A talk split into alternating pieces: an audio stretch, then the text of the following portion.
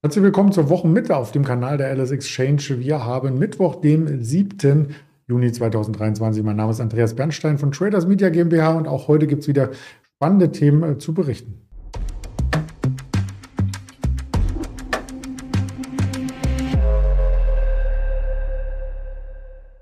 Das Ganze wird aufgearbeitet zusammen mit unserem Händler Stefan in Düsseldorf nach dem Risikohinweis, der da lautet, alles keine Handelsempfehlung, keine Anlageberatung, sondern nur die objektive Darstellung von Börsenfakten. Und da mache ich mal die Leitung frei nach Düsseldorf. Hallo Stefan. Hi. Ja, wir hatten gestern im DAX äh, dann doch noch einen Plus gesehen. Der hat sich aber sehr gequält. Der Markt, die 16.000, konnte er auch per Schlusskurs nicht überspringen. Und das scheint auch heute so ein bisschen äh, der Deckel zu sein, oder? Ja, genau. Heute Morgen hat sich der Markt auch ähm, schwerfällig gezeigt. Also zunächst äh, sind wir so bei circa 16 gestartet, ähm, aber dann ist der Markt dann doch ein bisschen äh, schwächer geworden. Prinzipiell kommen ja diese Woche nicht mehr, nicht mehr allzu viele Zahlen. Ähm, also man schaut eher auf die nächste Woche. Ähm, dann kommen Inflationszahlen am Dienstag und natürlich die Leitzinsentscheidung der Fed am Mittwoch. Ähm, was vielleicht so ein bisschen bewegt hat, waren die unerwartet schwachen chinesischen Exportzahlen. Ähm, ja, das war so ein, so ein Thema vielleicht, was den Markt dann auch ein bisschen belastet hat. Ja, und diese äh, Lethargie, wenn ich es mal so ausdrücken äh, darf, ähm, die zieht sich ja rund um den Globus. Also auch der Dow Jones gestern mit äh, einem Mini-Plus aus dem Handel gegangen von zehn Punkten. Das ist ja nicht wirklich eine Bewegung gewesen. Absolut, ja. Also momentan ja, schaut man halt vor allen Dingen auf die, auf die äh, Zinsen die Inflationsdaten und ja. Ja, was damit einhergeht, ist auch ein Rücklauf bei der Wohler. Ich habe den VDAX hier mal mitgebracht. Der ist tatsächlich auf ein Jahrestief, das könnte auch sogar ein Mehrjahrestief äh, gefallen sein. Das heißt, der Umkehrschluss, Absicherung äh, von ganzen Portfolios ist so billig wie noch nie. Ja, merkwürdig eigentlich, weil die, äh, die Stimmung ist ja eher negativ. Also viele sichern sich ja wahrscheinlich ab. Mhm. Mal sehen. Ja, bin ich mal gespannt, wie sich das hier weiter vollzieht. Apropos Stimmung, wir haben den Fear Creed Index äh, der LS Exchange mitgebracht. Ähm, mal sehen, wie der heute aussieht. Der war gestern noch im Kaufdrang und heute ja fast schon neutral. Also da ziehen sich einige Marktteilnehmer ein bisschen raus, ähnlich wie beim DAX, wie wir heute auch intraday gesehen haben. Lass uns auf ein paar Einzelwerte eingehen, auf die Inditex. Die hat Top-Zahlen geliefert, die Aktie ist im Rallye-Modus und für diejenigen, die gar nicht wissen, was dahinter steht, man sieht so ein bisschen an dem Bild Zara, die Modekette, vielleicht als äh, Eisbrecherfrage, kaufst du da auch manchmal ein oder nur ich? äh, ich kaufe da persönlich jetzt nicht wirklich ein, aber ähm, wahrscheinlich bin ich auch zu alt dafür. Das ist eher, glaube ich, äh, was für die jüngere Generation. Ähm, außerdem gehören zu Inditex noch äh, Pull Bear und äh, Massimo Dutti, ähm, unter anderem. Mhm. Und äh, genau, die haben äh, Zahlen zum ersten Quartal gebracht und ähm, sind zweistellig gewachsen und ähm, haben auch die Marge verbessert. Ähm, die wiesen einen EBITDA von 1,92 ähm, äh, beziehungsweise ein Anstieg des EBITDA wurde verzeichnet von 1,92 auf 2,2 Milliarden ähm, und eine entsprechende Marge von 28,8 Prozent. Ähm, Einnahmen kletterten um mehr als 13 Prozent auf äh, 7,6 Milliarden. Ähm, und netto blieben, blieb ein Gewinn von 1,17 Milliarden gegenüber ähm, 766 Millionen im Vorjahreszeitraum. Also ja, wirklich gute Zahlen. Für das zweite Quartal zeichnet sich, ähm, zeichnen sich noch stärkere Zuwächse ab. Ähm, bis zum 4. Juni verbesserten sich die Einnahmen um 16 Prozent und für das Gesamtjahr rechnet Text mit einer stabilen Bruttomarge plus oder minus 50 Basispunkte. In den ersten drei Monaten belief sich diese auf 60,5 Prozent.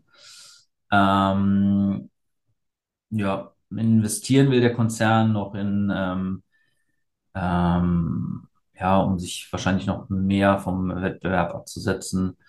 Ähm, genau. Im Windschatten konnten dann halt auch H&M zulegen und ähm, auch Hugo Boss ähm, kletterte um über drei Prozent.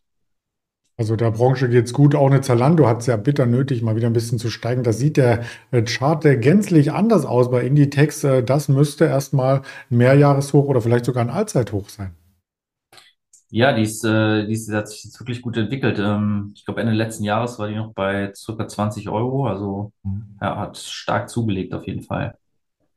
Ja, das untermauern auch die Geschäftszahlen und die Prognosen für die nächsten Jahre. Da soll es so weitergehen. Die Marge bleibt auf einem hohen Level, die Umsätze leicht steigen. Und wenn man da genauer in die Bilanz einmal äh, reinschaut, äh, da ist äh, die Nettomarge mit 12 bzw. 13 Prozent auch in einem sehr soliden Feld. Die Analysten honorieren das, mehrheitlich kaufen, aufstocken oder halten. Also das sieht bei der Aktie zumindest sehr gut aus. Du hast uns noch eine zweite mitgebracht, die auch mit einem Kurssprung aufwartet. Was ist denn da passiert? Es geht um Morphosis. Ja, Morphosis, die Aktie ist ja schon fast ein wenig in Vergessenheit geraten. Ähm, die steckten ja nach der kostspieligen Übernahme des äh, US-Krebsspezialisten Constellation Pharmaceuticals ähm, im Umbruch, sage ich mal. Ähm, die Aktie ist im Mestax und ähm, genau, die setzen ihre Rallye heute fort, klettern um 7, 8 Prozent. Ähm, also heute auf jeden Fall der beste Wert im S-DAX und im äh, bisherigen Jahresverlauf äh, konnten sich auch Kursgewinne von über 100 Prozent äh, summieren. Ähm, genau, wie schon angedeutet, davor war allerdings eine lange Talfahrt äh, vorausgegangen. Ähm, Hintergrund ist wohl, also ich habe jetzt nichts Neues gefunden. Ähm, äh, vor kurzer Zeit kam eine Studie, Studie von der UBS, die die Aktie mit äh, Buy eingestuft haben, Kursziel 47. Und äh, eine Analyse des Unternehmens habe ergeben, dass sich die ähm, Entwicklung befindliche Wirkstoffpipeline ähm, dass dem zu wenig Wert beigemessen äh, wird.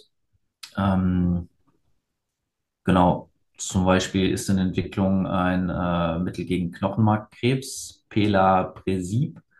Und ähm, das könnte ein potenzieller Blockbuster werden. Ähm, genau. Ähm, Ich habe mal ja, hier also die die, die Analystin äh, traut ihm ein, traut diesem Mittel einen Jahresumsatz von bis zu 1,1 Milliarden US-Dollar zu. Ähm, und auch ein anderes Mittel gegen äh, Blutkrebs, äh, Monjuvi, ähm, sieht die Analystin nicht so kritisch wie der Markt. Also ja, das ist wohl der Hintergrund. Ja, und zwar macht die, die Aktie oder das Unternehmen noch keinen äh, Gewinn, aber trotzdem ähm, soll es ein bisschen aufwärts äh, gehen. Das zeigen auch die Prognosen für die nächsten Jahre. Ob man dann irgendwann in die Gewinnzone kommt, das ist fraglich. Den Analyst, den du zitiert hast, äh, der ist positiv, aber genauso viele gibt es auch, die sagen, na, lieber Finger weg, da muss sich natürlich jeder Anleger, jede Anlegerin ein eigenes Urteil bilden. Ja, du sagtest schon eingangs, äh, relativ äh, nachrichtenarm die aktuelle Woche. Wir hatten heute Morgen schon die Industrieproduktion aus Deutschland. Am Nachmittag gibt es die MBA-Hypothekenanträge aus den USA an die Handelsbilanz sowie den Erdöllagerbestand aus den USA für WTI. Vielleicht nochmal ganz spannend zu sehen nach dem OPEC-Treffen am Wochenende, wie sich da der Kurs entwickelt. Und von den Quartalzahlen her sind wir gespannt heute auf die nachbörslichen Daten von GameStop und Trip.com. Und ich glaube, über GameStop reden wir dann morgen mit dem Ingmar Königshofen. Und bis dahin gibt es weitere Infos auf den Social-Media-Kanälen der LS Exchange. Ich sage äh, dickes Danke an dich und eine spannende Handelswoche. Ja, danke, bis bald. Bald, tschüss.